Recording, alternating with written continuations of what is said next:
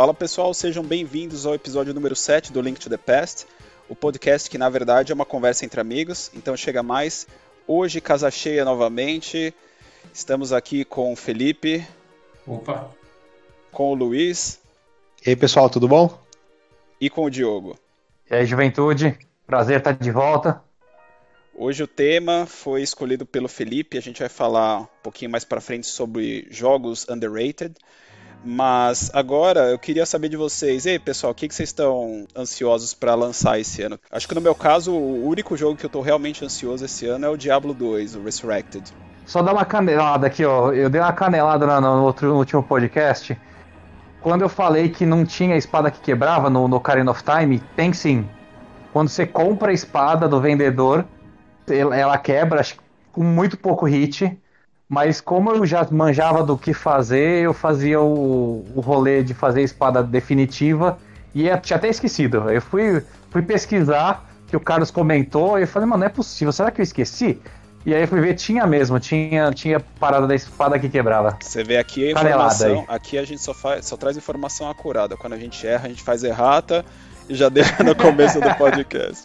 Cara, é... Diablo acho que é sempre um, um, título aí que traz muita repercussão, né? Eu, quando saiu o Diablo 3, eu assim, eu comprei na pré-venda, baixei no, no, minuto que lançou e fiquei jogando por um mês sem parar, assim, né? Tipo, acho que deu, bateu 200 horas em 30 dias, assim. Foi bastante insano, né? O lançamento do Diablo 3. É, era um jogo que a princípio até tinha um monte de falhas, né? Ele, ele passou por aquele development hell, né? Que é quando dá tudo errado no projeto, você não sabe muito bem que, onde você quer chegar, você tem o peso de, do, do, do, anterior que foi um sucesso. E eles ficaram, né, o que quase 10 anos, né, se não mais, né, para lançar o Diablo 3. E veja só, né, agora já faz praticamente 10 anos do Diablo 3 e ainda nada de Diablo 4 né? E como muitas outras aí, é, é, é, é tá vivendo de, de, remakes do remakes, né? Mas, claro, Diablo é um, putz, é um, um, título sempre super interessante. Gostaria de ver mais, né? Parece que a Blizzard está passando por problemas até em outras pautas, né? Que antigamente eram coisas que não atingiam muito o mundo dos games, né? Mas né, parece que um dos executivos da Blizzard aí está metido com coisas que, que podem causar, tipo, muitos problemas, né? A gente sabe que hoje tudo é investimento, tudo é dinheiro, né? Você precisa de muitos recursos para fazer um jogo AAA hoje em dia e, cara, gostaria muito de ver o Diablo 4, mas acho que é um sonho aí, sei lá, não sei, não sei, não sei se isso vai acontecer, se acontecer, se vai ser um, um grande hit como foram praticamente todos os jogos é, da Blizzard até, até hoje, né? Diablo 1, 2, 3 principalmente, é, StarCraft, Warcraft, etc. No caso do Diablo 2, eu tô feliz porque para mim era, eu acho que é o melhor Diablo, na minha opinião, acho que é o melhor, melhor Diablo já lançado. No roadmap da Blizzard, eu acho que primeiro tem aquele Diablo de celular, que eu acho que é o Immortals, que deveria sair o, o ano que vem. E eu acho que o 4 deve ficar lá pra frente. Então, assim, pro fã de Diablo, fica com dois aí, se diverte, parece que os caras vão acertar e e deixa o, o, o, Immortal e o 4 lá pra frente. Pra algum dia se chegar, chegou, porque não parece que vai chegar tão cedo mesmo. É, o 2 é muito bom, é o jogo que tem começo, meio e fim, né? O 3 parece que ele foi lançando patch e updates aí que tornaram o jogo infinito, né? Você tem classe de prestígio número um milhão, né? E, e, e, aí por aí vai, né? E a gente gostaria de ver novidades, né? Mas é, as coisas não estão fáceis lá na Blizzard, né? É, não sabemos se, se vai rolar, mas um remake do 2, que é um jogo bom, que tem começo, meio e fim, acho que isso é muito importante hoje em dia, né? Acho que vários jogos perdem a noção e querem extrair né, o suco do, su do, do jogo ali até a última receita, né? Então é muito bom. Espero que saia mesmo e que saia logo e que seja a altura do, do original lá, que começo dos anos 2000 era um baita jogo. Eu, eu ouço um cara uh, o nome dele é Riker, falando sobre. Ele começou falando sobre Diablo, hoje ele fala sobre game em geral. E ele acompanha muito a Blizzard. É, o problema que o, que o Felipe tá falando, eu não sei para que se a galera tá sabendo, é denúncia de assédio. E aí rolou um. Teve a denúncia, chefe, a chefia falou alguma merda, falando, diminuindo as denúncias, e isso aí tá escalando com o tempo. É, essa, essa, a chefe que tinha falado que, que diminuiu as, as denúncias, ela até se demitiu, ou foi demitida, alguma coisa, semana, alguma coisa assim na semana passada. E sobre o jogo, o que o cara falou, obviamente eu não sei se isso é verdade, né? Mas segundo o plano para o próximo ano, é, deve sair os dois, tanto o Immortal, que é o para celular, quanto o remake do 2. Sobre o remake do 2, eu, eu joguei bastante. comecei jogando Diablo no 2, joguei bastante, não tava nada empolgado. Quando eu vi o gameplay, falei, vou jogar essa merda, droga. Mas para mim, o 3 é o melhor. Eu, eu sei que a galera reclama do, do visual, né? Que é muito cartunesco. Não me incomoda em zero. O... Teve aquela canelada forte lá no dia, não sei se o Felipe lembra. No dia que lançou, não funcionava. Código acho que é 03, você não conseguia jogar de jeito maneira. Eu comprei, eu fiz uma merda absurda. Eu tava jogando WoW, sim, quatro meses, cinco meses antes de lançar o jogo. E aí saiu uma promoção. Você assinava o WoW pelo ano e você não pagava, né? Então você. A assinatura que você já, já pagava normalmente e ficava frio o jogo. Eu joguei mais um mês de WoW e parei de jogar. Então o jogo que custava 90 reais, eu paguei tipo 180, alguma coisa assim. Caneladas da vida, tá mas tá bom. Eu jogo até hoje. Eu não comecei a última temporada, que a temporada, a temporada começou faz acho que 15, talvez 20 dias. Eu não comecei porque eu estou estudando para concurso, né? A gente tem que rever as nossas prioridades quando a gente chega a uma certa idade. E aí eu não comecei a jogar ainda, mas assim que, que terminar, o concurso é mês que vem, aí eu vou começar a jogar. Não sei se vocês estão sabendo, teve uma mudança nos Companion. Companion tinha 5 itens, 6 itens, não sei direito, e agora ele tem 13. Tem mais, tem um item a mais que você, né? Ele tem a build inteira que você pode ter e mais o item específico do, do Companion. E isso aumentou a quantidade de build, possibilidades e tal. E eu quero testar. Isso aí aconteceu na última temporada. Eu não joguei.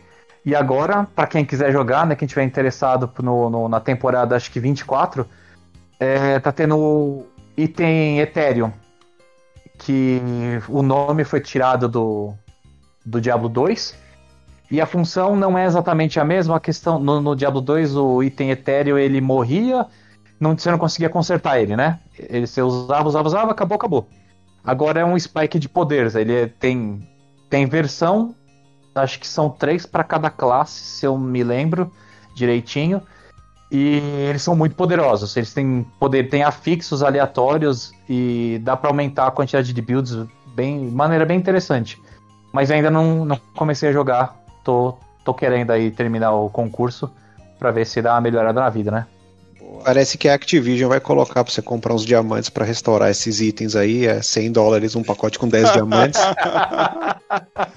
Estão falando, não sei. Cara, eu adorava a Blizzard, jogava todos, todos os jogos.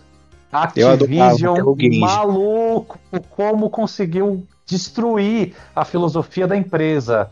Um negócio impressionante. Eu, eu fui ver, quando eu vi essa, esses denúncias de assédio, eu falei, caraca, mas Blizzard, né? A Blizzard parecia um ambiente tão amigável pro profissional. Isso foi depois que a Activision comprou. Se eu não me engano, a Activision comprou em 2008, talvez 2009. E as denúncias são de 2013 ou 14, alguma coisa assim. Fanboy. Blizzard, não Activision Blizzard. Tá caótico lá, realmente. Mas só é. uma coisa que você comentou, é, eu acho que você, você, você, confundiu, você falou Diablo 2 e o Immortals, na verdade você queria falar o 4 e o Immortals, né? Porque o 2 sai esse ano não, não. em... O 2 sai dia 23 de setembro, é setembro agora, é verdade. É setembro agora, já. É, é não, não, tá, é porque o que, eu, o, o, que eu quis dizer é que no próximo ano fiscal saía, e já, já tá no, no, no, no ano fiscal em ah, questão, entendi. né, o 2, e aí o 4 eu tô esperando para 2023 ou 24. Mas eu.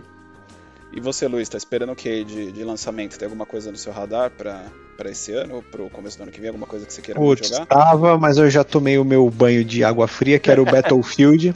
que eu queria para jogar multiplayer, mas pelo que eles já divulgaram, não vai ter cross-plataforma, então, assim, é, o pessoal que eu tô acostumado a jogar tá todo mundo no PC, e eu tô agora na, na carroça do PS4, não vou conseguir jogar com eles, então procurar outra coisa para jogar. Quem sabe eu tiro alguma coisa dessa lista que a gente vai falar hoje. Bora jogar Diablo. Me divirto. Não, com certeza. Bora jogar Diablo. Mas eu, mas eu nunca mais compro o jogo em lançamento ou pré-venda. Eu vou esperar sair, os caras corrigirem todos os problemas e, e aí eu vejo. Com certeza, eu tô com minha cópia de Cyberpunk até hoje. Não joguei. tô esperando sair a versão do Play 5, porque. Mas foi um bom Cara, aprendizado eu... para todo mundo. Eu tive um problema do gênero com Dragon Age 2. Dragon Age 1 é maravilhoso, mas o Dragon Age 2 eu, dias antes eles liberaram o demo, que na verdade é a introdução do jogo, né? O, o prefácio do jogo. E cara, eu comecei a jogar, eu falei, não é possível que é isso o jogo, que bosta que é essa? E eu falei, não, não vai ser, vai ser diferente. Aí era aquilo mesmo. Jogo triste da porra. Mudou muito o jeito, né? É. É uma pena, é uma pena. Essa é outra série que a gente espera que o 4 acerte, né? Que volte às raízes, mas eu acho difícil. Enfim. Minha esperança é zero. Zero, zero, zero. Eu vou ver, talvez eu compre. O um eu adoro. O dois eu fechei duas vezes porque me falaram que. Ó, foi uma mina no encontro de anime. A mina falou: você, Não, não, vai jogar o, o Dragon Age 2, mas não pensa que é Dragon Age, não compara com o primeiro. Aí eu joguei, já tinha jogado uma vez, joguei de novo. E falei, ainda não é bom, não é bom.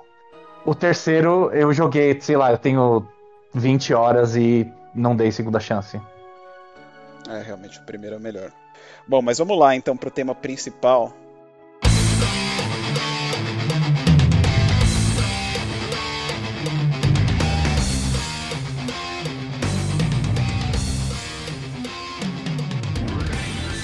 Bom, então vamos entrar no tema principal do dia hoje, que é jogos underrated. A gente estava até discutindo um pouco antes aqui de, de começar a gravação o critério né, do que, que é um jogo underrated, porque é até um pouco vago, né? Então, Fê, você que trouxe a pauta, você queria explorar um pouco o que, que a gente definiu aqui como, como jogo underrated?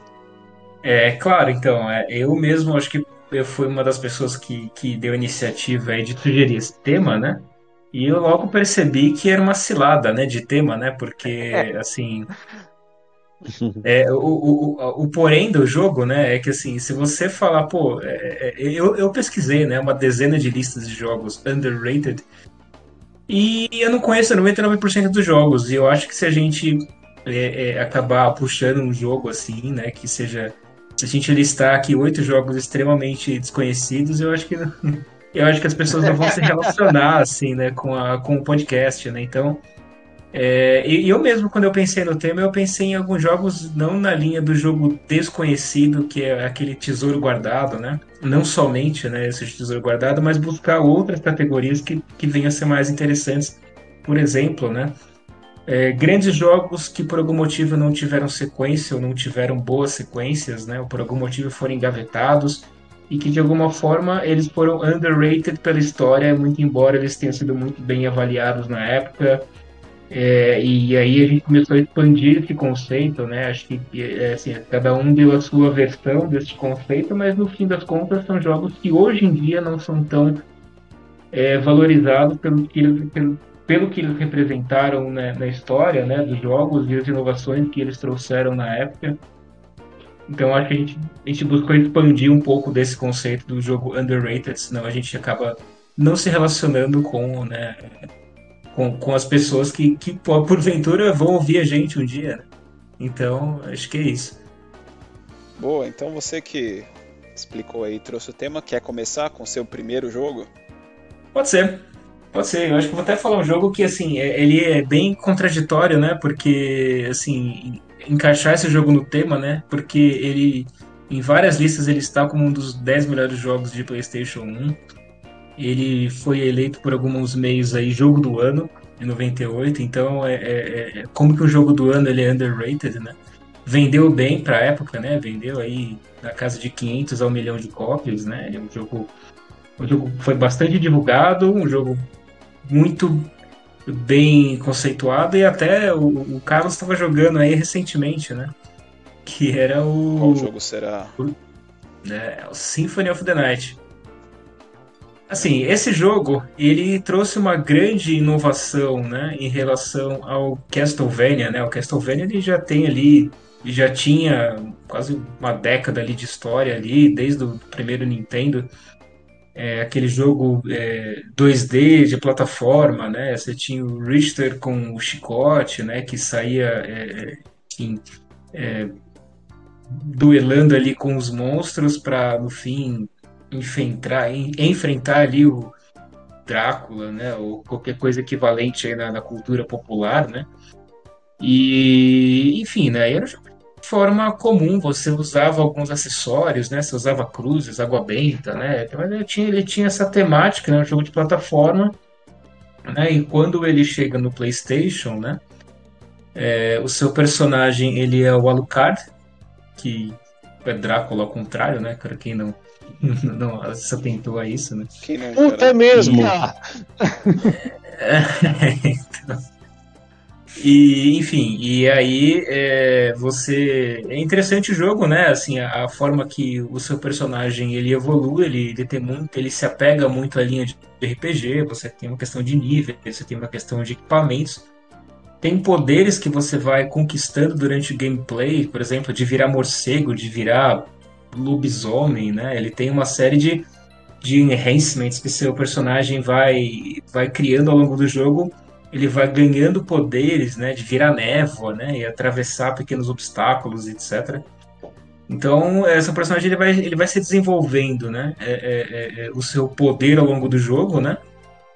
E, e, aí no meio do jogo tem um grande plot twist, mas ele é no meio do jogo, não é no final, então quem quiser jogar, pula aí os próximos dois minutos aí, mas uma grande revolução do jogo, né, que foi uma obra-prima da época de level design, né, é quando você termina o jogo, e você termina o jogo da maneira correta, né, é, é, você descobre que na verdade, né, é, você tem metade do jogo pela frente ainda, que é o tal do castelo invertido. É, é, exatamente o mesmo castelo que você. Um castelo gigantesco, né? Que você desbravou ali por horas e horas de gameplay. E você descobre que agora você tem que completar o jogo no castelo invertido contra né, os vilões reais e não contra as ilusões ali que você achava que você estava enfrentando, né? E nesse e, assim, caso. E nesse caso é até engraçado, porque se você não se atentar, você pode terminar o jogo com um final ruim, né? Sem você descobrir o que acontece, na verdade, que tem metade do jogo ainda pela frente, né? Exatamente, ele, você pode terminar o jogo e fim, né? É, chegou no final, acabou, créditos e, e, final ruim, beleza. Então você tem que, né, é, é, é perceber, você tem que, você tem que se aprofundar no jogo e chegar ali na, no ponto do jogo em que você descobre que ali aquilo era uma, era uma, uma ilusão, né? E você partir aí pro, pro, pro chefe, o vilão real, né? E, e, o engraçado é que, assim, a hora que você vai pro castelo invertido, ele, é ele é de cabeça para baixo mesmo, assim. Ele é... O teto vira chão, o chão vira teto. Então você imagina um jogo de plataforma que você inverte ele de cabeça para baixo e ele funciona, né? Genial! E ele funciona. Então, assim, é porque, claro, né? Como você vai desenvolvendo alguns poderes, do tipo você ganha super pulo, você ganha. Então você tem que usar realmente esses poderes que você foi ganhando no castelo de pé para poder navegar o castelo invertido. Então, assim, a dinâmica do jogo de você traz uma, uma riqueza de dinâmica para um jogo de plataforma que, assim, é, é na época foi ali o, uma revolução do, do, do, level design, né? Que, Não é só é um backtrack, né? É, não é só tipo, pô, agora você, você fez o castelo verde, agora a gente vai, vai fazer o castelo azul. Igualzinho, aumenta os monstros de level e joga tudo de novo, sabe? Não é.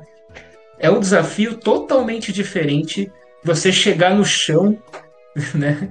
Você chegar no que era o chão e agora é teto. É um desafio completamente diferente. É como se fosse outro jogo, muito embora seja só um castelo invertido, porque para você chegar nas plataformas que é no chão, no, no, no original, no de cabeça para baixo, aquilo era, né? Você tem que usar uma série de artimanhas, pulo duplo, virar morcego, É, enfim, você tem que usar uma série de técnicas para atingir alguns lugares e cada lugar específico tem uma técnica específica para superar aquele desafio. É bastante desafiador você chegar em 100% do jogo. É, é, assim, é um puzzle bem interessante, não é só não é só um jogo de plataforma, ele é um jogo de plataforma, ele é um RPG, um puzzle. E claro, na época ele foi super aclamado, nota para cima de 9 em tudo que é site, tudo que é. Nossa, não tinha site na época, né? Internet, tinha internet, né? mas assim, em tudo que é revista, né, da época, é jogo do ano. Só que assim, né, é, é, e esse conceito foi utilizado para frente né, em jogos da, da, da Konami. Entretanto, assim, eles lançaram é, jogos assim, ah, é um jogo 2D.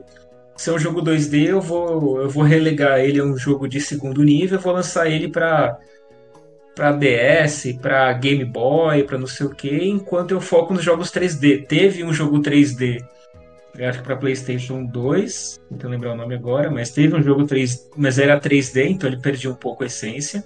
Teve um monte de jogos para Game Boy Advance, não sei o que, mas ele não é, não é aquele jogo feito para ser um padrão tipo AAA, né? Assim, é, com a mesma com a mesma pompa que foi lançado o primeiro jogo, então então assim, é, o jogo ele foi meio que assim, a mecânica dele só por ser 2D, o jogo foi meio que é, é, relegado aí a uma segunda divisão de jogos, né? Como se fosse, pô, vou quando eu tiver meu caixa baixo ali, pegar um giro rápido, eu vou fazer ali um né, um Castlevania ali meio, meio tradicional, misturar com elementos do Symphony vou tentar lucrar um pouco aqui no, no, Game Boy, vou gastar pouco dinheiro aqui. E eu acho que né, é um jogo que não, não, foi, não é um jogo de amadores, é um jogo de plataforma, é um jogo de plataforma extremamente bem feito, assim. Acho que foi talvez o auge assim dos jogos de plataforma junto com outros clássicos daí da, do, do, desse, desse tipo de jogo, né? Acho que esse é um do, mim, os jogos que eu mais joguei do PlayStation e, e, acho que o conceito se perdeu no tempo, sabe? E acho que é, é, é, muito interessante e valeria esse conceito ser revisitado, levado a sério, não só como um joguinho de plataforma de, de, de, de game portátil, né? Cara, é muito, é muito triste isso, porque na época, bom, eu acho que vocês sabem que para mim o Symphony of the Night é um dos melhores jogos de todos os tempos, assim, quem não jogou tem que jogar porque, meu, é, é, é o jogo. Qual que é a plataforma? Play 1. É Play 1? Ele foi lançado em Play 1. Tá. Play Mas 1. hoje em dia você consegue encontrar nos consoles mais novos, acho que até no Steam deve ter aquela versão, é, uma versão que vem com o Castlevania Round of Blood também.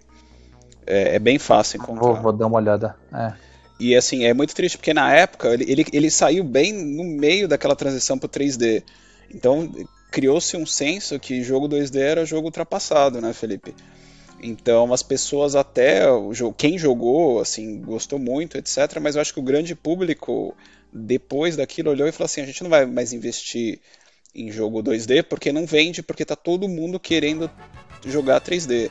Inclusive, você vê naquela época tem várias franquias que não conseguiram passar né, do 2D para o 3D, e aí agora, nessas últimas gerações, a gente está vendo uma ressurgência do 2D. Né?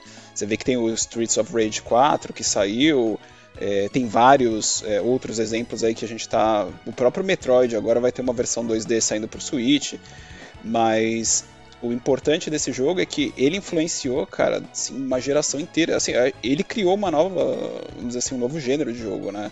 que é o Metroidvania. Então o que, que ele fez? Ele pegou o gênero Metroid, ele incluiu algumas coisas de RPG e, tipo, dali criou um gênero novo, cara. Um negócio surreal. Quem não jogou esse jogo tem que jogar.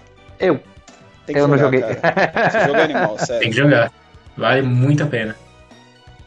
Cara, eu tô, eu tô pensando, eu parei no castelo invertido, cara. Eu tô, tô pensando ainda. Imagina o trabalho que dá. O cara faz um castelo, faz todo um design. Aí chega o chefe dele e fala: e agora? O jogo tá pequeno. Mano, não dá tempo. Não, não cabe, não, não tem espaço. Não tem espaço para fazer outro castelo.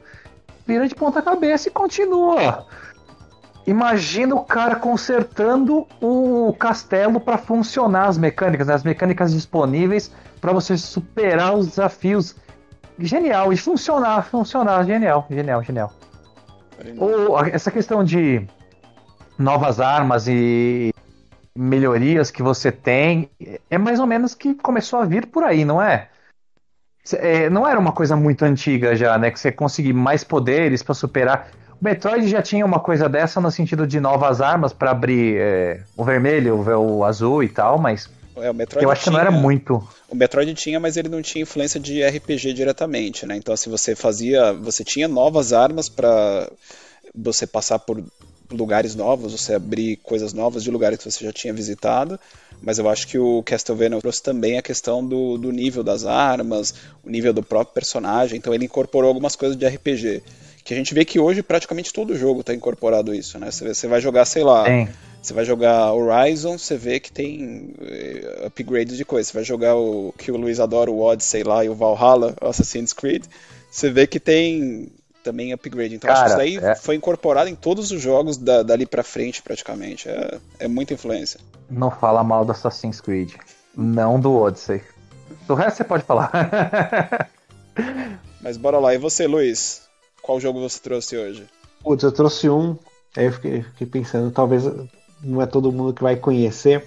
Mas, assim, pelo menos para mim, na realidade que eu vivia na época de escola, tá, na década de 90 aí e tal, meio da década de 90, mas até o final dela, que é uma, na verdade, uma, saiu, é eram dois jogos, o um jogo de terror quase contemporâneo daquela época do Fantasmagória, quando começou a aparecer esses jogos de terror, mas ele não era tão famoso assim, mas assim, eu achava ele muito mais legal e, e a comunidade na qual eu, eu tava incluso lá todos os meus amigos, enfim, as revistas na época assim, falavam muito bem dele, que é o The Seven Guest.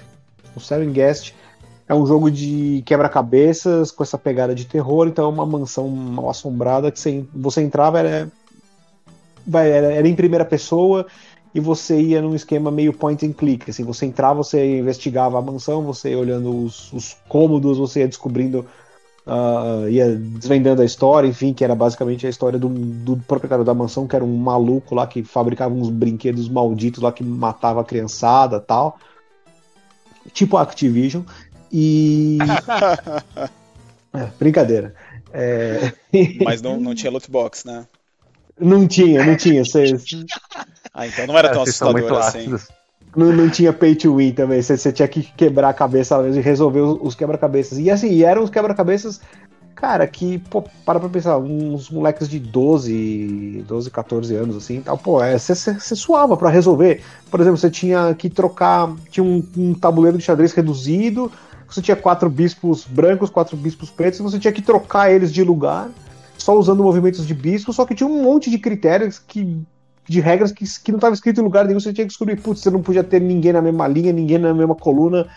Cara, era dificílimo e era muito muito recompensador você vencer esses, esses quebra-cabeças. Primeiro, porque assim, era uma coisa que você tinha que ficar pensando, não era só ah, sair metendo bala em todo mundo, que também é muito legal, eu até prefiro, na verdade.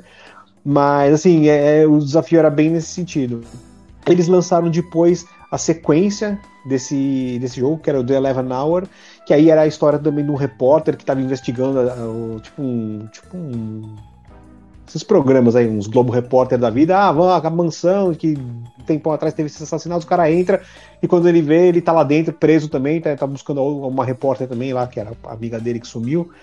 E ele tem, você vai resolvendo os quebra-cabeças, e aí o, o, o, maldito lá, o dono da mansão, vai te revelando ah, o que aconteceu com ela tal. Cara, eu achava muito, muito, muito legal, assim, e ele, e ele tinha um dos poucos jogos daquela época que tinha. Uh, putz, não sei como é, que, como é que se diz, mas assim, é, você tinha os atores mesmo interpretando. Então as cutscenes é, era filmada, eram filmadas e você interagia com, com eles. Você estava andando no corredor, pô, passava lá um moleque correndo, ou passava um fantasma, mas, era, mas eram atores, assim, misturado com um cenário digital. Cara, era bem legal. Óbvio que você olha hoje e você fala, nossa, que bosta, né? Tipo, qualquer joguinho de 10 centavos no celular é bem melhor. Mas na época, putz, era muito legal. E era bem difícil. Saiu pra computador, Foi, né? Pra computador, pra PC só. E aí, quando saiu esse segundo jogo, The Eleven Hour, meio que sumiu, assim, para falar a verdade, eu não sei muito bem da recepção dele, se ele vendeu bem ou não. Eu sei que eu tinha, inclusive vi, um, vi uma caixa, puta, com uma capa de cor, assim, um CD, eram quatro CDs, vinha dentro de um, como se fosse um livro de cor, assim, era legal pra caramba. E desapareceu. Quando foi, sei lá, o ano passado, no meio do ano passado, eu tava olhando na Steam e os fãs dessa série fizeram um fangame desse daí em 2019. Os caras meio que contrataram atores, bolaram puzzles novos, Cara, e, e, montaram. Eu só vi vídeos porque o meu computador é muito, muito, muito, muito bom. E aí ele falou, cara, é muito fácil rodar esse jogo, eu não vou rodar ele para você. Assim, eu tenho muita memória, muito processador. É, isso aqui para mim não vale nem a pena, então eu não vou funcionar. Então eu comprei e não vi como é que é. Nossa, mas que legal a ideia, né, do, dos fãs chegarem e, e contratarem e fazer uma, uma sequência, né? Sim. Sim, e, e, pelo que eu vi, o, o, ator que fez o malditão principal lá desde o primeiro filme, eles acharam o cara e contrataram o cara e fizeram com o cara, assim. Cara, que fera. Que legal. É, muito louco, né? Que legal. Muito louco. Eu, então, eu... e assim, é um gênero que, pelo menos eu vejo depois, morreu. Não tem. Você não tem, assim, uma pegada desse nível que que preza muito pela ambientação. Se você vai andando pelos corredores, puta, passa uma criança correndo de um quarto pro outro, você fala, você toma uns puta susto, assim, sabe? Tem umas animações, por exemplo, você vai olhar, você fala, ah, vou, vou observar esse quadro. Você chega no quadro, puta, você olha, você vê, aparece uma, uma borrifada de sangue. Por quê? Porque, pô, morreu um cara aqui na frente, se mataram um cara com uma facada aqui na frente, assim. Então, assim, cria esse ambiente, sim, e não, e não é gratuito, assim. Tudo que acontece tem, tem, tem um porquê, assim, e tá, tá, tá ligado com a história que você vai descobrindo. Eu gostava bastante, gosto, na verdade, né? Eu acho, eu acho brilhante esse, esse jogo, só que assim, apesar dos caras terem feito aí esse, esse, esse jogo feito por fãs, na verdade não teve, não teve mais nada. É, era um jogo feito pela Trilobite e é, quem que era o cara que publicava? Era Sierra, né? Sierra. Eu não vou Bom, lembrar Serra, agora quem. Serra publicava 97% de todos os jogos da, da época. É, exato. Eu publicava Mas, enfim, pela Virgin. Isso, puta, é a Virgin, é verdade, é isso mesmo. Eu nunca peguei jogo desse que é filmado, sabe? Eu nunca peguei para jogar. E, e, logo em seguida, eu falei dessa questão do Fantasmagória até, que é um, putz, é um jogo que é bem famoso de terror na época, que também era filmado, só que aí você já jogava é, em outra perspectiva, você mexia mesmo uma pessoa filmada. Então a menininha lá ia andando pela casa, não sei o que, você via ela, era uma pessoa gravada mesmo. Era tipo, vai, como se fosse o Mortal Kombat, assim, sabe? Você ia vendo o personagem andando. Eu tô vendo as fotos aqui, eu acho que deve ser da versão da versão antiga, bem legal, cara. É bem, é bem jogo da época, sei lá, dos anos 90 e alguma coisa ali, né? Sim. O Seven Guest eu comprei pro celular, cara, pra você ter ideia. Tava, sei lá, 7 reais, assim, eu comprei. É bem legal. Tem, isso tem cara de, de, de, sei lá, Sega CD. Porque o Sega CD que começou com um monte de coisa desses, né? De misturar filme com jogo. Mas eu nunca tive oportunidade. Sim, sim. Cara, é, ele é... tá na minha casa, você sabe, né? Sei. Não... Você tá ligado que ele Precisa... nunca funcionou, né? Do dia que eu peguei, nunca funcionou. Precisa... Você te vendeu baleado. Não, e vendi nada. Isso daí tá quase... Enfim, precisamos, precisamos recuperar o Sega CD e você me emprestar o Ogre Battle. Mas bora lá. Chega, qual... em São Paulo. Qual que é o seu jogo? Você, qual jogo você trouxe aí pra nossa, pra nossa discussão? Eu, eu quero começar. Eu quero começar dando, falando um, eu gostaria de tá, ter trazido Ogre Battle, mas como eu falei no último podcast, eu só vou dar uma mencionada. Por quê? O jogo tem meta, meta como é que fala? É meta, Metametric? Metacritics. É no, 92 de, de, de análise e da galera eu acho que é 89, alguma coisa assim. Nossa, que alto. Hum, porque o jogo é genial. Mas, como Felipe, tem um monte de gente que falou: ah, isso aqui é ruim. Final Fantasy Tactics é melhor. Nem vou jogar. E, e, aí a galera não conhece. E é por isso que eu ia falar, sabe? É um jogo que é muito bom, mas por preconceito, é a plataforma que talvez menos gente tivesse, né?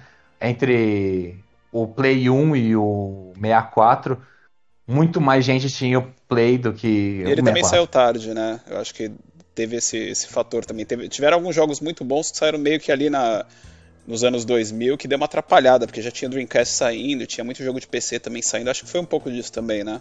Eu acho que ele é de 2000, não tenho certeza. Mas para mim era ainda muito vivo o 64. Eu joguei muito 64 ainda depois disso. Eu acho não que nessa sei. época tem vários jogos dos anos 2000, tipo, dar um exemplo, Final Fantasy IX, tiveram alguns outros jogos também da própria Square que a galera simplesmente não foi atrás, tipo Vagrant Story, porque saiu meio que no fim da geração ali, a galera já tava pensando é. em em Dreamcast, em Play 2, tinha o CS também que tinha virado uma febre, né? Pode ser, pode ser um dos problemas, pode ser esse. Mas o, o, jogo que eu vou trazer aqui também é do 64. É Mystical Ninja Starring Goemon. Que era um jogo de plataforma 3D muito bom. Esse é da hora. Muito bom. Tinha uma mecânica de. Você pegava dinheiro no. no... Você passa, pega o dinheirinho, né? E aí o boneco usa, taca dinheiro para matar os inimigos. É uma coisa que uma economia muito errada. Tá? Mas o jogo, ele tinha uma, um, várias, vários tipos de minigame. Tinha um lá que, que eu achava o máximo, o máximo. Ele era um mecha. Você, você montava num mecha e aí você ia jogando com o mecha. Tinha um comando lá com, com Cs que ele soltava um raio do peito. Uma, era muito legal, muito legal. E por causa do meu inglês, né? Daquela época que era pior do que é hoje ainda, nunca consegui terminar. Eu andava meio ao léu, sabe? Abri um mapa novo, eu vou pro mapa novo. O que, que tem que fazer? Tem, vou dar um rolê. Aí eu sempre travava. Tinha um, um puzzle que anos depois eu descobri o que, que era, mas não cheguei a jogar depois. Ele tinha que pegar uns peixes lá numa cidade. E aí você fazia alguma coisa com aqueles peixes, você ia conseguir a alma de um bonequinho que ia ser o seu quarto personagem, que eu já tinha habilitado três. Nunca consegui passar isso, cara. eu, eu joguei em japonês até o jogo. A primeira vez que eu joguei, eu joguei em japonês, sei lá. E o jogo era muito bom. E eu nunca vi ninguém falando do jogo, sabe? Essa é, é a motivação de ter trazido pra cá. Saiu uma continuação, mas ela. O jogo, o gameplay nas fases era 2D, voltou a ser 2D. E aí, quando você ia pro shopping para melhorar seus itens e etc., era em 3D. Mas esse aí eu joguei muito pouquinho, porque exatamente pela. Pelo que o Felipe tava falando, o jogo 3D, na época do final dos anos 90, começo dos 2000, ele era. Não vou dizer tão grave quanto ele, né? Que falou que era de segundo tipo.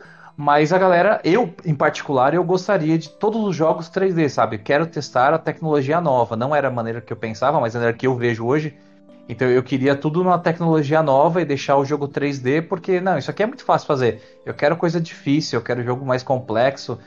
E, e você tem um, um, um, grau de liberdade adicional, né? Quando você tem o, o 3D. Então eu acho que por isso ele ficou meio para trás aí. Da, não, não foi tão jogado quanto poderia. Mas o primeiro era muito bom. Eu não sei se passa na regra dos, sei lá, 20 anos hoje não sei se eu pegar hoje, eu não sei se eu vou gostar, mas na época eu achava muito legal. Cara, esse jogo é muito legal e eu não sabia que tinha tido uma continuação. Tô olhando agora no Google. É engraçado, cara. Engraçado, engraçado. E ele, e ele é, é sequência. Ele é sequência de um jogo de Super Nintendo que foi super famoso na época, né? Não sei se você não chegou sei. a ver. Ele é sequência de um jogo do Super Nintendo.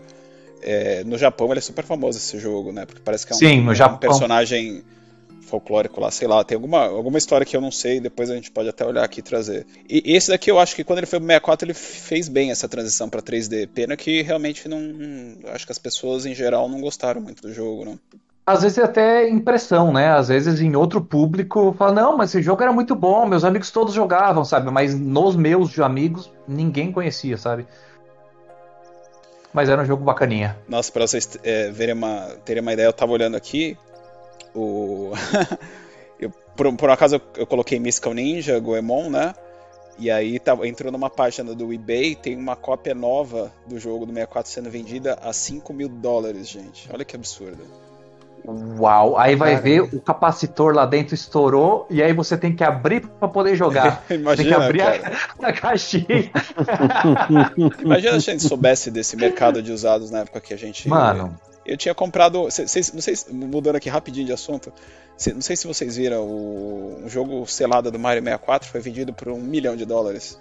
Não sei se vocês viram. Eu vi. Eu, eu, eu vi, vi, o, o, o, primeiro Super Mario, 8 bits, com a caixinha fechada dois, esses né? dias. É. Cara, o preço eu não lembro, mas era alguma coisa bizarra assim também. Imagina se nós soubéssemos disso quando éramos mais novos. Eu, tinha comprado dois jogos, deixado um lá só pra, pra fazer, em vez de fazer é, poupança. É, pra... Imagina, falar pro seu é. pai, cara, compra dois, por quê? Porque daqui a 10 anos a gente vai vender isso aqui por um milhão. É. Videogame não é coisa de Falou. criança, não, gente. Você é louco, é. mano. Se criança tivesse visão, você é louco. O meu primeiro jogo, ele é. É um pouco daquele Cult Classic. Ele não vendeu também. Pelo menos na época, né? Não vendeu também. Hoje em dia eu acho que ele já tem tudo que é plataforma, então deve ter vendido mais. mas é o Okami, não sei se vocês conhecem. Nossa, sensacional. Esse jogo é muito legal. Ele, assim, de certo modo, ele traz algumas inovações, mas é um jogo que foi lançado em 2006 para o Play 2. Foi feito pela hoje, né, famosa Clover Studio, que era uma subdivisão lá da Capcom, que inclusive fechou porque eles fizeram vários jogos legais, só que sem apelo comercial. Então a, o estúdio acabou sendo fechado pela Capcom. E, e aí o que o, que acontecia é que o, o, jogo, assim, só voltando um pouco, o jogo ele foi bem recebido pela crítica na época. Todo mundo elogiou muito o jogo, só que venda foi muito baixa. Parece que dois anos depois ele foi lançado para o Wii. Eu acho que a versão do Wii é até melhor que a do Play 2, porque tem a dinâmica do pincel, que eu já vou comentar. Então o Wii você utilizava o controle para fazer as pinturas, etc. Então ficava até mais legal. Mas é basicamente, o jogo é basicamente um, ele é ele é muito inspirado em Zelda. Então ele traz a fórmula do Zelda. Para quem gosta do Zelda, muito provavelmente vai gostar desse jogo.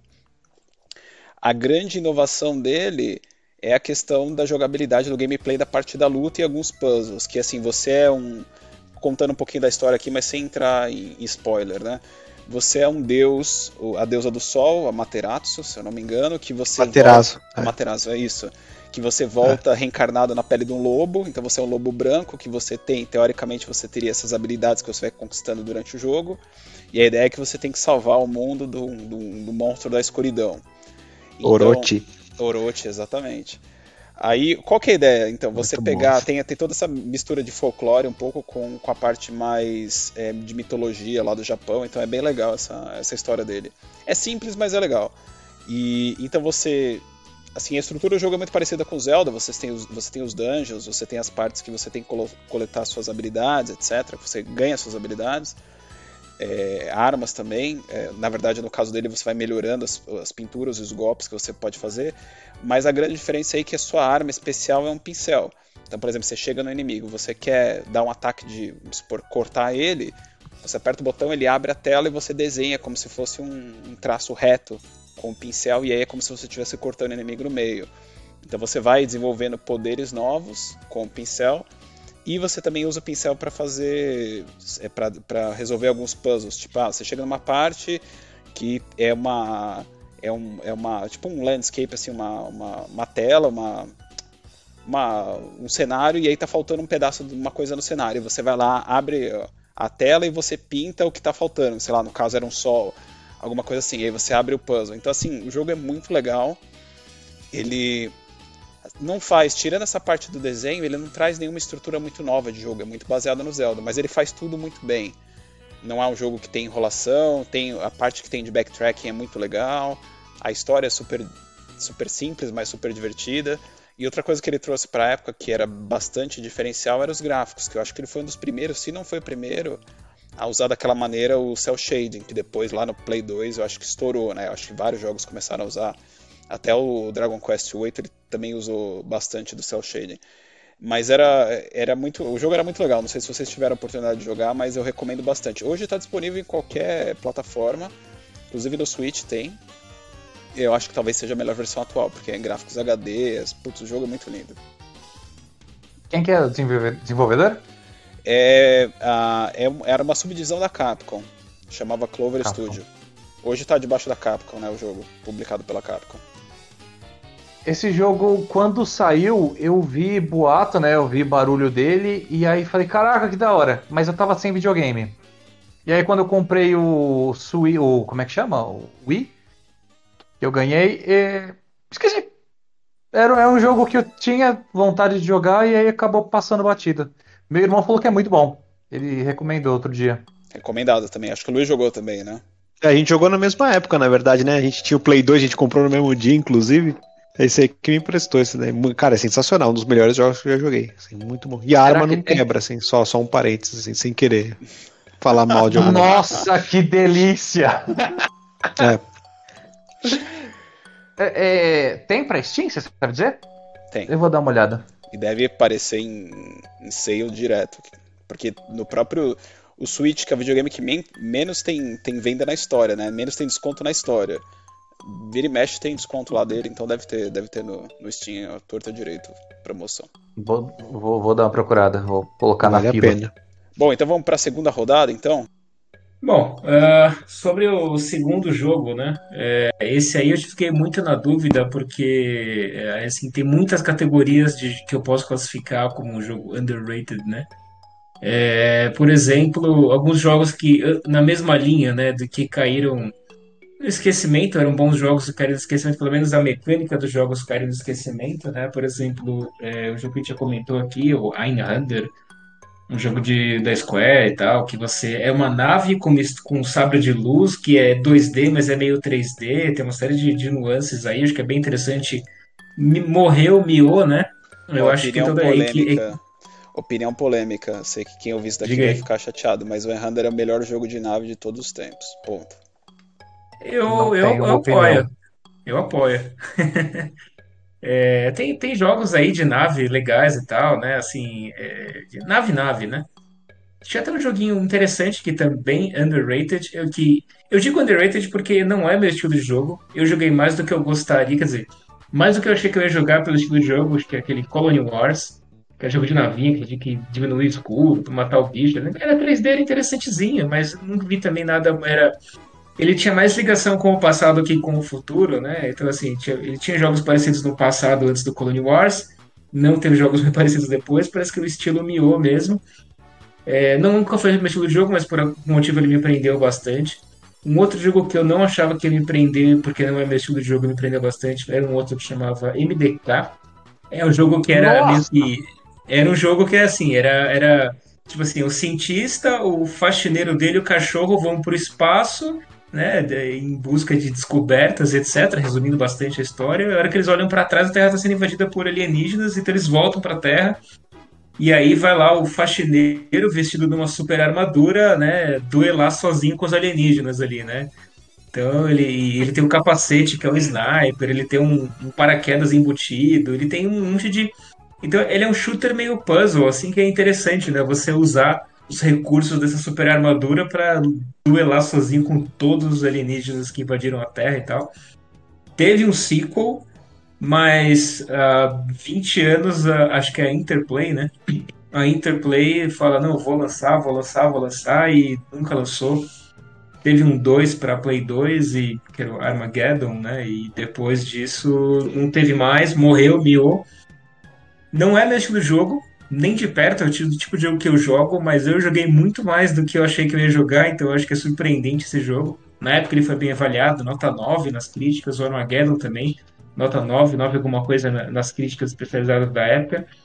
E é um jogo que, assim, né, assim, como a, a Interplay, acho que é Interplay, né, engavetou esse jogo, ele morreu e não se fala mais dele, né? E, e, e, e acho que esse é um dos jogos que, que também me chamaram muito a atenção. E eu queria fazer só mais uma menção honrosa, é um jogo aí, Felipe, deixa eu te fazer uma pergunta. faça, Você lembra qual era o rating desse, desse jogo? Qual era a Lem- classificação indicativa? não lembro, do MDK? Não. É, você lembra o nome, o que significa MDK? Cara, é controverso isso, porque... Morte, assassinato, homicídio, cara. É por isso que não vende. É. Não, na verdade, isso, o isso é jogo uma era coisa. violentíssimo. Segundo o autor do jogo, é, é, a- a- o MDK significava. Né? Mas não faz sentido com o jogo, porque uma das suas armas é bomba atômica, né? Que você lança assim como se fosse uma granada, né?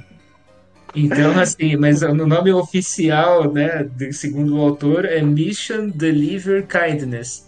É, é, vou entregar a bondade, né, para a Terra. Em missão para entregar a, a gentileza. forma de urânio, né? Na forma de urânio, né? exatamente. Então, Eu, eu- eu posso estar errado mas nesse é, ponto, é mas muito mais coerente MD, é, Murder, Death, Kill do que. é. Então, É mas porque é um parece, código, mas né, na polícia. Que, que depois, bem mais pra frente, parece que o que o próprio produtor lá, o, o criador do jogo, desculpa, ele falou, ele, ele confirmou que era Murder Death Kill mesmo. É, né? É, acho Não que foi um pouco de, de, de relações públicas aí, né? Pra ver se abaixa o rating do jogo, né? Porque alguns lugares levam isso muito a sério, né? Que, imagina, né? Ninguém lê isso. Ah, hoje na Mas, China não é. funciona. É, agora, é, mas esse foi muito interessante. Esse MDK, acho que ele, quem viveu esse tempo lembra do MDK, um jogo que foi bastante falado na época e também desapareceu. E eu queria fazer uma menção, uma pequena menção rosa para um joguinho de Super Nintendo que, cara, de vez em quando eu me pego jogando ele, eu não sei porquê também, mas eu já gastei dezenas de horas com esse jogo. É um jogo de navegação dos mares. É tipo, você escolhe um personagem e você sai navegando por aí, acho que chama é, Uncharted Waters. É, é, tipo assim, você escolhe um, um, um, navegador da época das grandes navegações, aí você pode escolher lá, tipo, o, o holandês lá, o Mercator, né? Tipo, o objetivo dele é mapear toda a Terra, então a sua missão quando você joga com o Mercator é, é descobrir todos os continentes, né? Tipo, mapear a Terra, tipo, sei lá, tantos por cento do mapa da Terra. Quando você joga com um, um navegador é, árabe, o seu objetivo é, é, ter um ter uma uma uma, uma um, como é que chama plural de, de embarcações, mas cara, é ter um monte de navios uma que uma frota, exatamente, uma frota de navios de guerra, tipo com cinco Mas... navios de guerra.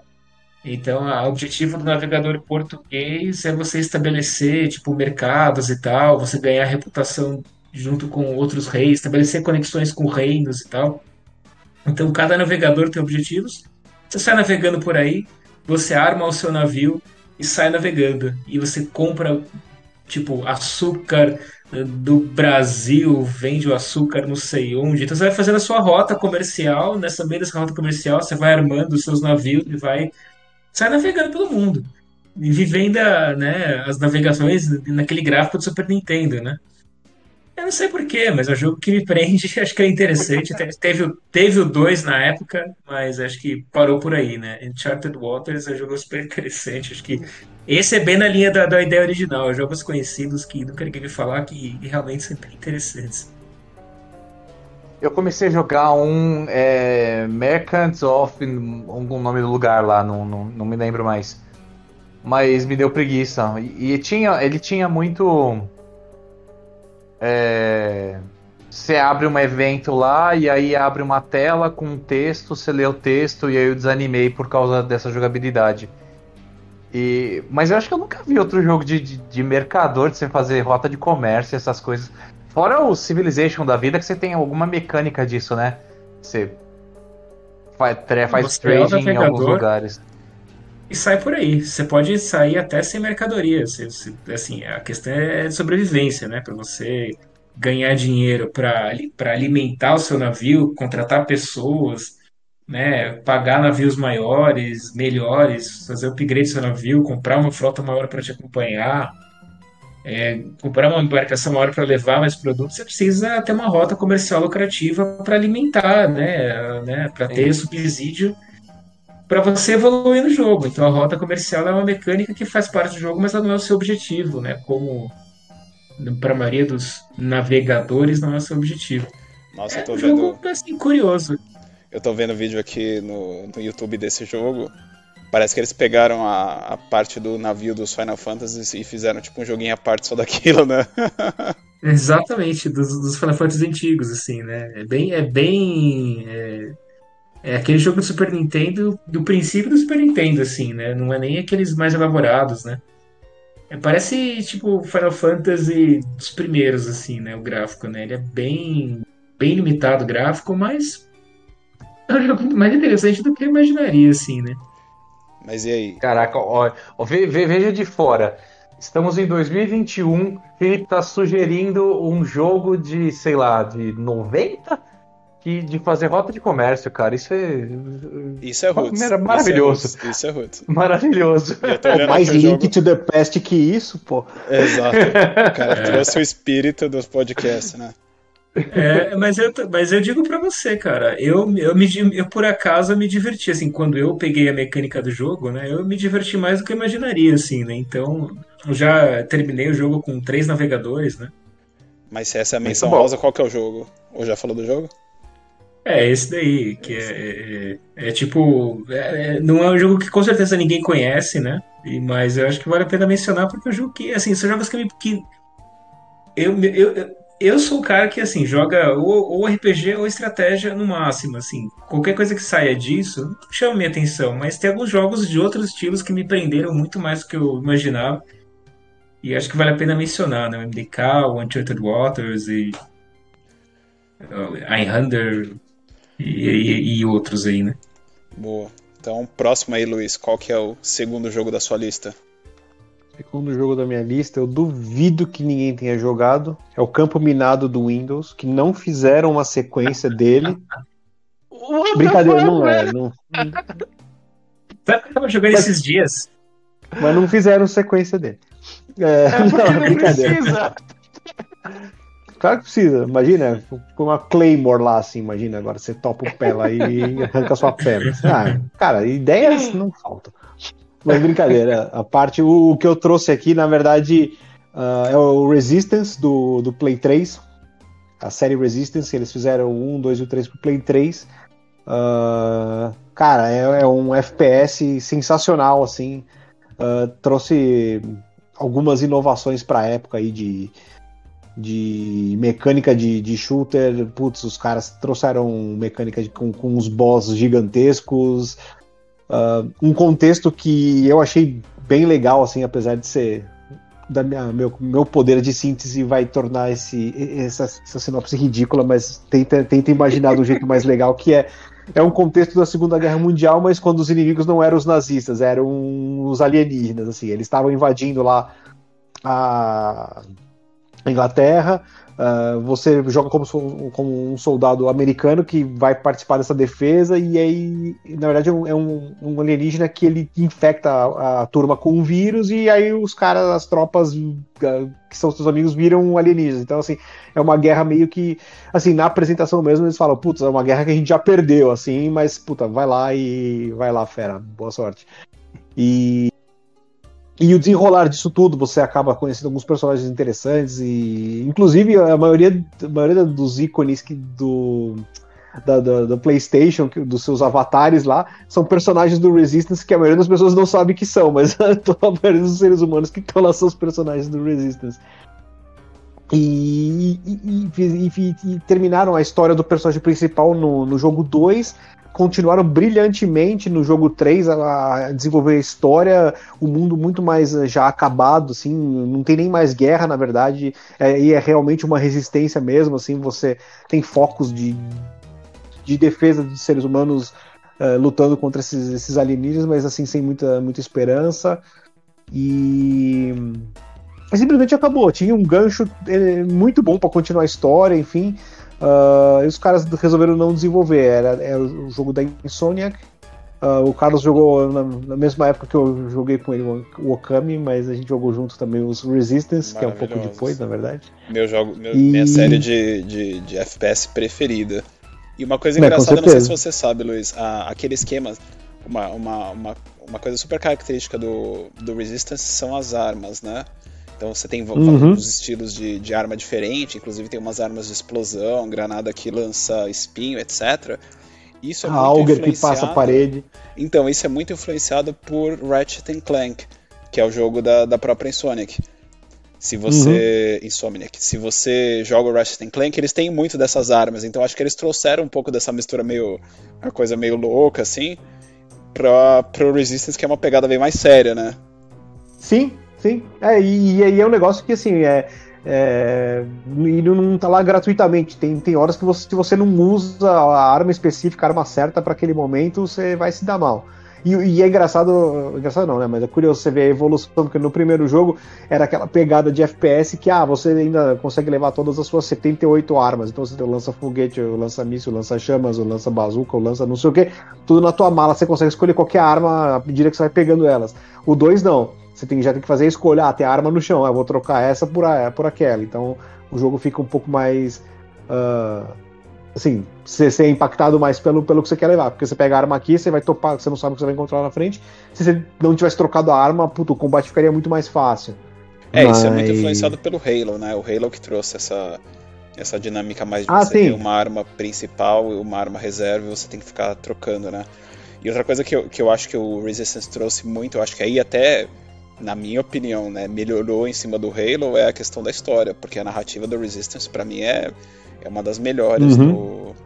do, do, do, gênero. Talvez, assim, óbvio que é um gênero de ficção, né? Mas para mim os jogos que rivalizam isso daí, para vocês terem uma ideia, é um pouco o Killzone 2 também, que eu acho que tem uma narrativa muito boa. E o é COD, é. o Call of Duty o Modern Warfare, que eu acho que também tem na mesma. É, é mais real, né? Mas eu acho que para vocês terem uma ideia de quão profunda é a narrativa do Resistance, assim, é muito bom, é muito, tem uma, a história tem uma importância muito grande no gameplay. Isso, apesar de no 2 ter dado uma caída, que não é o ponto forte do 2, mas assim, eles retomam brilhantemente no 3, assim, é, é, é um assim, pra, na minha opinião, eu concordo com você, de FPS, acho que é um, se não for o melhor, é um dos melhores aí que eu, que eu joguei. É eu queria né? trazer só uma menção rosa que já que o Felipe fez a menção rosa, eu queria fazer a menção rosa aqui também. Cara, talvez vocês conheçam esse, que é um jogo de PC. Que, putz, hoje você encontra para celular também e tal, que é o Out of This World. Cara, eu achava Genial, muito, muito bom aquele joguinho. Que ele começava lá, o cara chegava no laboratório, puta, dava um pau na máquina lá, ele era transportado para um outro mundo, você já começava num, embaixo d'água, se você ficasse moscando um pouquinho, já vi um bicho te matava, você tinha que ficar fugindo. Era basicamente assim, qualquer coisa nesse mundo vai te matar. Era, era muito, muito legal. Que eram de plataforma super simples, mas os gráficos eram interessantes pra época. Se você for ver, sim, parecia que tinha como, como dizer, mais polígonos do que era para ter na época, assim, era, era, bem interessante, eu gostava. E, e, não fizeram mais nada a respeito disso. É um standalone ali e morreu ali. Esse é Tem um jogo de de Mega Drive que tinha o mesmo estilo, mas também morreu ali. É, do, é, Out of This World. É, cara, eu, não vou lembrar de cabeça o nome, mas eu lembro que tinha um jogo para Mega Drive que tinha uma premissa muito parecida com Another World, de mecânica parecida e tal. Não lembro agora o de cabeça, vou ficar devendo, mas é, assim, eu falei, pô, agora esse jogo vai pegar, é um gênero muito interessante. Eu joguei o Another World, joguei esse outro de Mega Drive aí. E. Cara, e realmente ele, esse estilo morreu, né? Assim. É, é, é, o que é uma pena, né? Como você falou primeiro, né? o primeiro era um point and click. É, é um estilo que também morreu. É um estilo que dá muito trabalho, na verdade, de fazer, né? Eu tava até conversando com um amigo meu que fez um, fez um curso lá de, de design de jogos e tal. Ele falou, cara, é, fazer um jogo 2D é muito mais trabalhoso que o 3D, porque o 2D você tem que desenhar na mão cada cenário, cada personagem, cada elemento, né? No 3D, assim, você tem lá umas engines prontas, você fala, make me, make me a city, e, tipo, beleza, você tem um GTA Maker ali, sabe? Tipo, GTA Maker. Sudo, make cidade, beleza, cria um monte de ruas aleatórias, pessoas aleatórias, cria uns diálogos no meio, pronto, tá pronto o jogo as engines já estão todas prontas, com texturas prontas, cenários prontos, do, dos ah, generators já meio prontos. Na, na, real é que você já Olha, tem muito exagerando um pouco, mas... É que você já tem muito asset prefeito, então você pode comprar muito Isso. asset, né? Mas você ainda tem que fazer, tipo, Exatamente. algumas modelagens você ainda tem que fazer. Não é na mão, né? É, mas é claro. usando é, ferramentas de 3D. Mas é, o é, 2D, o 3D é, muito, tem ele muito... é mais difícil de fazer, realmente. O 2D com pixel, né? Porque você Exatamente. pode fazer um 2D com polígono também. Eu, é, eu, eu quero deixar um, muito... eu quero deixar um pedido. Vocês, desenvolvedores, pixel, não. Por favor. Como assim? Tem tanta tecnologia, cara. O pixel era porque é o que dava. Para com isso. Cara, você pega um jogo bem feito. Eu acho que assim, tem mercado para tudo, cara. Tem, por exemplo, você eu pega. concordo. Você pega aqueles. Os Final Fantasy, tipo Final Fantasy 4, 6, porra, aquilo lá é animal. Daria para você fazer em alta bem. resolução. O, o, Final Fantasy IV saiu numa época que era o que dava. Aí o pixel é, é justo. Mas faz, hoje, 2021, dá para fazer sem pixel. Dá para fazer com pixel pequenininho, você não tá vendo. Dá, dá, um pouquinho mais de trabalho? Sei lá se dá, eu não sou desenvolvedor, não entendo como é que faz. Mas faz um desenho bonitinho. Para com isso. É porque dá para você fazer, é. tipo, uma, um pixel art com, com, com, uma resolução grande, né? É que dá muito trabalho. E as pessoas não vão é, investir eu... nisso, né? Por isso que eles vão criar aqueles é. jogos tipo indie, que a gente chama, que é aquela arte mais simplesinha, etc. E aí fica realmente, minha opinião, eu não gosto tanto. Mas se você pegasse, por exemplo, uma arte antiga e traduzisse, entre aspas, para a modernidade, utilizando é, alta resolução, etc. Eu acho que ficaria legal. Mas, de novo, é um negócio super nicho, né? Não é um negócio. Sim. De, de... Eu já deixei de jogar jogos porque eles eram pixelados. De amigos falando, mano, é muito louco, a mecânica é muito boa, vamos jogar. Eu ia falar, ah, é muito feio, eu não quero jogar. Mas Por aí, causa É do por isso que esses gêneros acabaram, por causa de pessoas como você, cara. Ih, olha lá. A Não, indústria mas falando sofre sério, por né? sua causa. É, falando sério, é, assim, é, eu acho que existe um, é um estilo, né? Como se fosse uma arte, né? Existe esse estilo pixelado que algumas pessoas tem um pouco de saudosismo envolvido, né? As pessoas É, eu estão entendo- tentando voltar para a eu entendo infância, né? E- Eu entendo, eu entendo por causa É. do saudosismo. Uma criança Exatamente. falar pixel art é legal, não faz sentido. Não, não, não tem, não É. tem. É, agora, agora é, acho que esse- essa questão do, do pixel, né? Acho que se você jogar o Symphony of the Night, acho que, acho que você vai e deve, né? Ele é um 2D que ele, assim, não, não é pixelado, quer dizer, ele foi feito para uma tela de 480 por 320 pixels, né? Então, Sim. né? Aliás, 320 por 240, nem isso.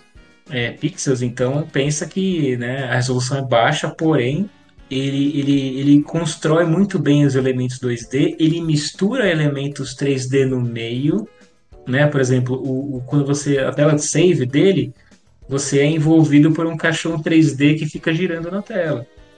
Então é ele os elementos 3D, as armas e os golpes, eles têm efeitos de sobreposição que usam é, é, artifícios que já são um pouco do mundo 3D no meio. Então ele costura muito bem essa arte 2D em cima do qual o Castlevania original foi feito com elementos visuais para embelezar um jogo 2D. Então, cara, dá para fazer jogos 2- 2D é, muito bonitos, né? Ele não precisa ser aquele pixelado. E eu acho que o- esse pixel art aí, ele é um pouco de saudosismo e é um estilo artístico, assim. Ele, quando tiverem pessoas comprando jogos em pixel art, vai existir esse estilo, né? Acho Inclusive é tem uma escolha artística. Tem engines hoje em dia, como por exemplo, que, que elas são 3D, mas tenta replicar o pixel art, que é, por exemplo, o Octopath Traveler, né? E vai ter mais um jogo na mesma linha. Hum. Que são. Eu ia falar exatamente do Octopath. Adorei, joguei porque é um clássico. é, ele não é um clássico, mas ele, ele emula um clássico.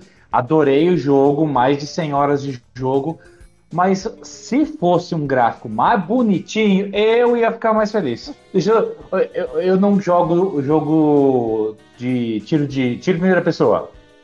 Alguns tiros em terceira pessoa eu jogo, mas é, são poucos. O último que eu joguei foi o Tomb Raider, o Shadow? Shadow of Tomb Raider, alguma coisa É assim? isso aí. Achei Na- bem mais ou menos. O primeiro Tomb Raider desse remake é bem melhor, na minha opinião. É mesmo, é mesmo, também achei. E aí eu fico boiando. Você tá falando de FPS aqui, eu tô boiando. Mas aí, qual é o teu Todo segundo aquele discurso sobre Halo e o Resistance não faz nem sentido pra mim. Mas aí, qual é o teu segundo jogo da lista? Ah, Eu vou falar de jogo do 2D. Jogo 2D. Eu, eu não, não trouxe um jogo. é, eu trouxe três aqui que eu gosto muito. Joguei. Assim, são jogos rápidos. Mas eu joguei Vessel. Vessel é muito bom. Você é um inventor e você consegue pegar água. Você, você puxa a água de, de alguns lugares e aí mistura, por exemplo, com sujeira e aí se transforma em outra coisa, e aí você cria uma, tipo, um pontinho de água vivo. E aí ele fez umas funções e tal, e, e um jogo de puzzle 2D bem legal, bem legal. E ele tem uma mecânica diferente, assim, esses negócios da água. Você tem uma maquininha de puxar e ejetar água, e aí você consegue mexer, é, misturar alguns elementos e tal. É legal. essa sua descrição tá me parecendo aquele joguinho, acho que da, da estrela, aquele alquimia, que você tinha que fazer. Caraca, não. Você fez a química, pô. Eu Não, tinha dá um uma olhada, queimado na mão desse jogo aí que acho que sumiu faz uns três anos, assim. Pra criança, né? Só que não. É, não, é. pô, pe- o, o jogo é muito legal, os puzzles são muito bons. Chama Vessel. É bem legal.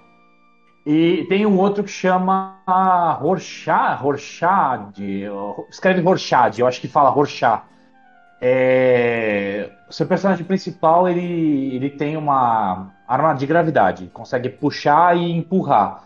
E aí você tem que montar coisas uma em cima da outra e tal, e tem um negócio de inverter gravidade que, que tem. Ele usa muito bem a, a mecânica 2D, né, as possibilidades 2Ds. Também, outro jogo bem rapidinho, que, que eu gostei bastante. Eu comprei esses jogos, cara, num. Como é que chama aquele negócio? O Humble Bundle. Muito tempo atrás. E aí, um dia eu falei, ah, vou jogar um jogo rapidinho. E é muito legal, cara. Te prende. Tá certo que não são horas infinitas, sabe? Mas é um, é um jogo que eu acho que vale a pena. E o último que eu vou trazer, eu, eu vou trazer um brasileiro, que é o Song of the Hero. Song of the Hero. Que é do, dos, dos irmãos Castro. Não sei se vocês conhecem, nem eles, nem o trabalho. Mas é um plataforma desse que você pega habilidades novas e tal, e aí a primeira fase é um, é um capeta, é um capeta para passar. Porque ela tem dificuldades, você tem pulo simples, o pulo eu acho o pulo no começo ele bem pequenininho. E aí você vai, ele tem uma rejogabilidade para farmar, para pegar os colecionáveis, farmar dinheiro para comprar coisinhas melhores e tal, mas tem um momento no jogo que fica irrelevante.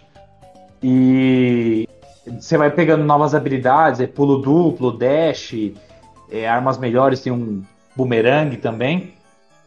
E são as 10 fases, é bem inspirado na cultura pop. E o cara, é os caras cantando. Começa na, na primeira missão lá, e aí eles falam que você só anda pra direita. Que Ah, eles- o é personagem. ação, então. Não é um jogo de ação, Não. tipo, por exemplo, aquele Monster Boy. Que pelo, que- pela, pela sua descrição tá parecendo aquele Monster Boy, sabe? Não, ele, ele é plataforma, ele tem algumas, alguns elementos de RPG, no sentido de você aumenta a quantidade de corações, você pega equipamento melhor, habilidades melhores, mas não é ação não. E o, o chance desse jogo é. Eu já vi gente reclamando também porque é repetitivo. De fato, quando você fica morrendo na mesma fase, é meio complicado porque ele, ele canta, é o cara cantando, porque isso é o, a música do herói. E se você vai morrendo no mesmo lugar, ele vai cantando o mesmo, mesmo trecho. E aí você já fica irritando porque você, irritado porque você já tá perdendo, porque não é um jogo muito fácil, eu acho que é meio que tradição no, dos jogos 2D são mais complicados, né? Pra, pra emular, né? O, o Castlevania. E, mas ele vai cantando, é divertida a, a, musiquinha e tal, e tem inspiração de Dragon Ball, Sonic, tem várias, várias coisas que pra quem jogou naquela época reconhece. É, eu E eu aqui. acabei de lembrar. É Oi? legal, Parece ser bem legal, tô vendo aqui, parece ser bem legal. É, é divertido, é divertido. Eu acabei de lembrar um outro jogo que é que é 2D. Esse aqui eu não sei te dizer se ele é realmente underrated. Eu não sei se ele fez sucesso, porque eu acabei de lembrar dele. Chama Dusk, Dust, Dust, An Elysian Tale. E é um daqueles, sabe que você aperta o botão infinito? Eu não sei, ele, eu acho que tem um estilo Se específico, eu não eu me não engano, sei esse dizer qual na- que é, cara. Se eu não me engano, esse jogo saiu na época no Xbox Arcade, que foi aquela plataforma do Xbox pra, pra jogos indie, né? Que foi ali meio que saiu a ressurgência de jogo indie da. Acho que foi, cara. Não conheço. Eu joguei em listinha que ele apareceu. Eu falei, ah, bonito, tá vendo? É um. É um... Tô olhando pra, pra, pra arte do jogo. O jogo é muito bonito. Ele não é pix- pixelado. Nenhum desses que eu falei é pixelado. E o jogo é muito bonito. E é um jogo que é difícil pra um capeta. Aí você pega as habilidades e tal, aí você aprende a matar uns bichos. Eu não sei descrever o jogo. É, Eu joguei um parecido que era Musashi, que eu acho que chama do do Wii. Mu- Muramasa, Muramasa, o nome da espada. Sabe qual que é para me ajudar a descrever? Não. Esse eu não conheço. Poxa. É, é, pensa no jogo, é plataforma, boneco da espadada e tal, e aí tem combo, você aperta em dois botões de ataque, aí você, sei lá, você aperta XXY, é um combo, e XY é outro, XYY é outro. E aí você vai ganhando os combos com o tempo, com habilidades novas e tal, e, e jogo bem legal. E esse eu não, não sei te dizer, se, se fez sucesso ou se não fez. Mas são ótimos jogos de, de plataforma 2D, né? E não pixelados, que senão não estariam na minha lista. Mas são, são muito bons. Não sei se vocês conhecem esses jogos, eles são, são bem divertidos, por motivos diferentes, mas são jogos que eu achei bem divertidos de jogar. Depois eu vou dar uma olhada nesse joguinho brasileiro, porque parece ser engraçado. Eu vi que tem um DLC aqui de heavy metal. Parece, parece ser engraçado. Depois eu conto pra vocês o que, que eu achei. Bom, para fechar então aqui, meu segundo jogo é um jogo de Play 3. Eu não sei se vocês conhecem, ele se chama Folklore. Na verdade é um action RPG que ele é foi, ele foi lançado, se eu não me engano, em 2007. É, é um, hoje em dia ele é um jogo aqui meio considerado quase um cult, né? Porque ele foi super bem avaliado na época mas ele era tão específico que eu acho que ele é um jogo super de nicho. Então ele era um action RPG que ele misturava um pouco da questão de suspense. Na real você tinha e, e, você tinha um ambiente sobrenatural. Então você jogava com dois personagens ao mesmo tempo, né? Você ia alternando entre eles. É, e a ideia era que você chegava numa por motivos diferentes. Os dois personagens eles chegavam numa num vilarejo. Esse vilarejo tinha mais gente morta do que gente viva e eles tinham que solucionar o que estava acontecendo ali.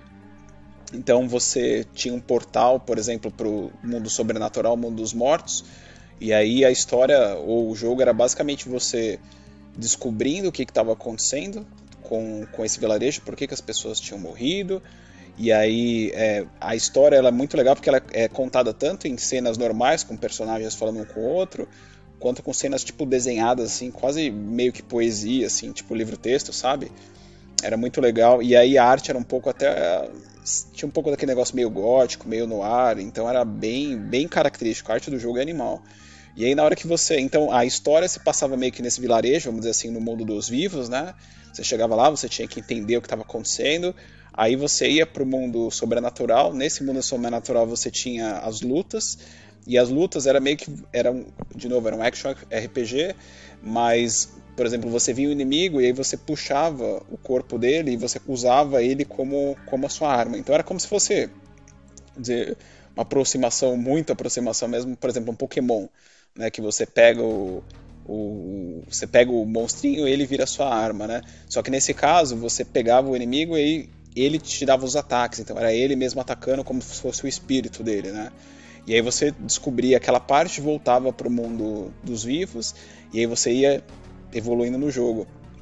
Cara, o jogo era muito legal, a história é muito legal, tipo, tinha muita questão de, de puzzle, de, não de puzzle, né, mas de, de suspense, de você tentar entender o que estava acontecendo no drama. É, tinha uma história lá no ar que ele te dava um pouco da, das pistas, assim, bem. Não chega nem um, chega quase a ser um filme de drama mesmo. Tem um pouco de influência de Silent Hill.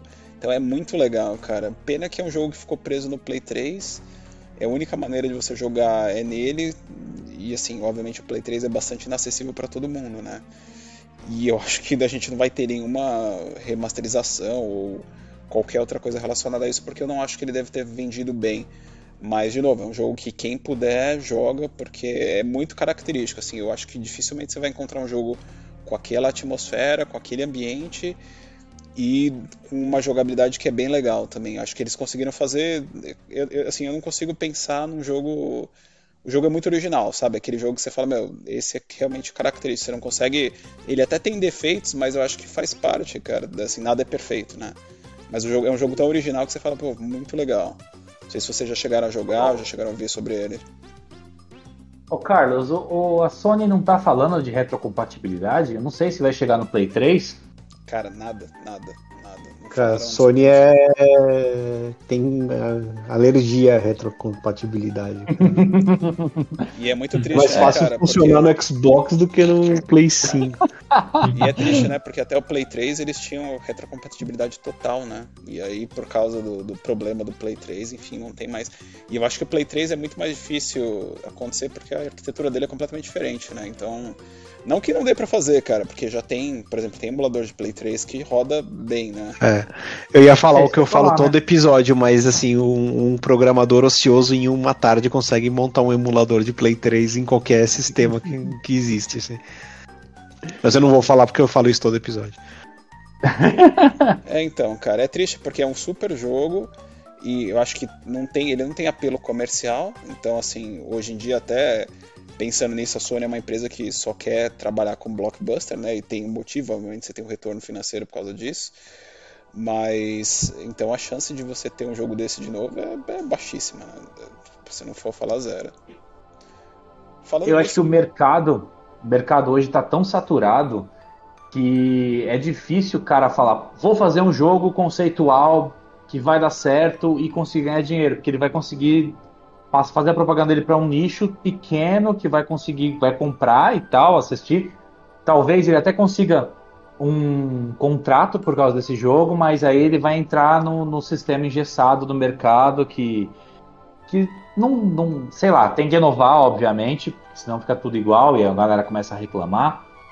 Mas é difícil o cara falar o negócio, fazer uma, uma coisa tão autoral e continuar fazendo uma coisa tão autoral, porque tá todo mundo querendo dinheiro, né? É, então, e esse jogo ainda mais, era, ele, ele foi feito por uma empresa chamada, eu acho que Game Republic, e ele foi publicado pela Sony, então, Sony, se eu não me engano foi a Sony do Japão. Cara, qual a chance, a Sony do Japão hoje em dia nem existe, né?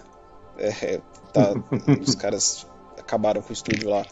Mas é, esse jogo realmente ele é muito... E ele saiu numa época que foi no começo do Play 3, 2007.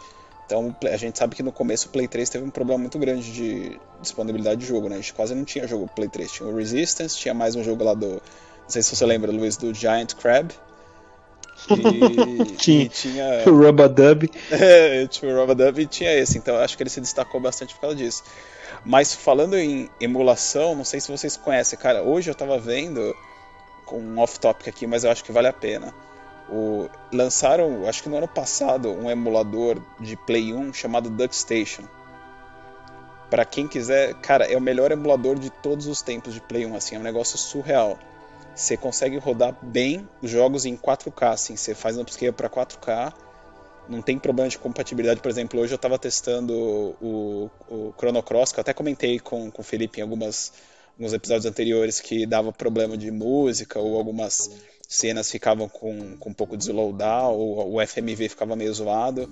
Cara, perfeito, Legend of Dragon perfeito. Os jogos, eu peguei, só testei rapidinho os jogos piores pra, pra ver a compatibilidade, meu, perfeito. DuckStation, recomendadíssimo, assim, quem quiser, quem quiser jogar, top. É, eu costumo jogar jogos antigos quando sai pra Steam com, com porte, mas geralmente é, é, é com uns bugs e tal, não é aquela aquela experiência de como tá jogando na época. Eu tô no Chrono, Chrono Trigger para jogar, mas eu já li que o port é, é, é zoado. Não, nem joga, nem joga. Sério jogador, né, Felipe? Nem joga. Não, não, não, não. Não, cara, é. Não, assim, é, a questão é que. É, espera um, um espera um, um porte melhor, né? Porque acho que eles querem, sei lá, nesse, nesse intuito aí de agregar alguma coisa no porte que não seja só pegar né, a, a, a imagem do jogo original e, e criar um, um, um, controle adaptado para teclado, né? Acho que eles acabam distorcendo a arte original e, e, cara, é porque assim, a arte original do Chrono Trigger também é um daqueles jogos que eles marcaram a geração dele, né? Porque você imagina, a, a arte, né, os personagens, né, foram feitos pelo Akira Toriyama, né? Sim. Então, é, assim, então, pô, o próprio Chrono, né, ele tem um lance meio Goku, assim, né, se você for ver, né, o desenho dele e tal. É, e alguns jogos, né, eu acho que foram portados aí pela pro Steam, eles, eles se apropriaram de umas artes meio bizarras, assim, que não tem, assim, que acho que são inferiores aí ao inferiores ao do jogo original, né? É, então, cara, é assim, é, Fica parecendo um jogo de espera, flash, né? é, é, eu acho que o Final Fantasy VI que tem o porte, eu já vi que eles distorceram o gráfico de uma forma que não combina com o jogo. Tipo, o Final Fantasy VI, ele é um jogo que ele tem uma temática bastante sombria. Né? Ele é um jogo apocalíptico, vamos dizer assim, né? Ele de fato é um jogo que você começa com você começa num clima meio Star Wars assim, de tipo aquele aquele, aquele aquelas pessoinhas reprimidas pelo Império que estão tentando fazer alguma coisa no mundo. Você passa por um clima apocalíptico de perda, de, de assim. É, o jogo inteiro ele tem a temática da perda, a temática da. E, cara, aí você pega e põe um gráfico, tipo, com uns, uns, uns bonecos pixelados com cores vivas e vibrantes. E, cara, assim, o jogo original não é isso. É, não, ficou muito ruim. Ficou muito ruim. Esse, esse último porte você tá falando? Porque saiu esses dias, né? Não, o não. remaster, não o sei como é que anterior, chama. O anterior. Esse daí, eles, o que, que Anterior. eles tentaram fazer? Eles tentaram pegar. Esse daí tem uma coisa, tem um, tem um erro nesse daí, que é bem grave. Mas pelo menos eles tentaram pegar a arte original, que é pixel, e tentaram, Uhum. vamos dizer assim, repaginar para que fique bem nos monitores modernos. Né? Mas o- a única coisa que cagaram nisso daí é a fonte. As fontes ficaram bem feias. Mas esse que o Felipe tá falando é a versão, a versão anterior que saiu pra, pra, pra É, eu Steam, é. pra celular, que os caras botaram. Parece um joguinho de flash, cara. O negócio é, é horrível. É horrível. Não vale nem a pena. Eu joguei o 7, ah, o remake, não, o remaster. Joguei até a metade. Meu irmão, ele, ele foi jogar uma almofada em mim, acertou a tomada do, do computador. Eu tava, fazia, sei lá, duas horas e meia farmando. E desligou, eu perdi, aí eu falei, ah, em outra oportunidade eu volto a jogar. E nunca mais joguei. É tipo Mas eu não vi. Eu não vi, assim, dificu... é, eu, eu joguei muito pouco na época, né? O Final Fantasy VII. Então no port eu não vi grandes diferenças de, de, de gráfico, de falar se é, é melhor, se é pior e tal. Isso aqui não era assim, era assado, não, não, não consegui. Essa história é tipo aquela de. Você tá jogando o Rei Leão, você consegue passar da fase dos. Que você tem que pular na costa dos bichinhos lá e você deixa o, o, o Super Nintendo Mano. deslig- é, ligado na tomada, vai sua mãe e desliga o videogame, né? Você nunca mais Era na vida consegue passar fase, daquele negócio. Eu joguei o Rei Leão, eu vi um, um cara fazendo um vídeo falando que Rei Leão era muito difícil. Na época eu não tinha tanta essa dificuldade, eu não sentia tanta dificuldade. Nossa. Joguei, aluguei, joguei, salvei, terminei o jogo, né? Cara, Eu vi, um- eu tava vendo um fast run, um speed run. sua E, mano, habilidade o cara é pra jogo de plataforma é especial, porque não. Eu acho que eu, eu- acho Não que eu sei, só. cara. é- é- acho que eu não a vi o final. Eu não sei que fase vem depois até hoje. O que a- Eu só sei porque Não, eu assisti o filme, né? Não A é do, do estouro da manada? Pode ser? Eu acho Ah, que é. eu não Eu sei sei, porque eu vi sei, no YouTube, tá? Porque eu também não passei. Né? É, Depois coloquei a um do- iluminado a das- jogando lá e assisti. a da- das toras no- no- na queda d'água é- eu achava bem mais difícil. Até aprender a fazer eu achava bem mais difícil. Não sei do que você tá falando, cara. Eu só cheguei na segunda fase. Isso eu não lembro. Eu Mas lembro é que tinha a fase da manada, esse eu lembro. Mas é isso então, pessoal. Alguma coisa mais ou encerramos por hoje? Acho que é isso aí. Boa. Isso aí. Valeu, pessoal. Até a próxima. Valeu a todos. Foi um prazer. Até a próxima. Falou, galera. Obrigado por ouvir. Valeu, pessoal. Obrigado, valeu.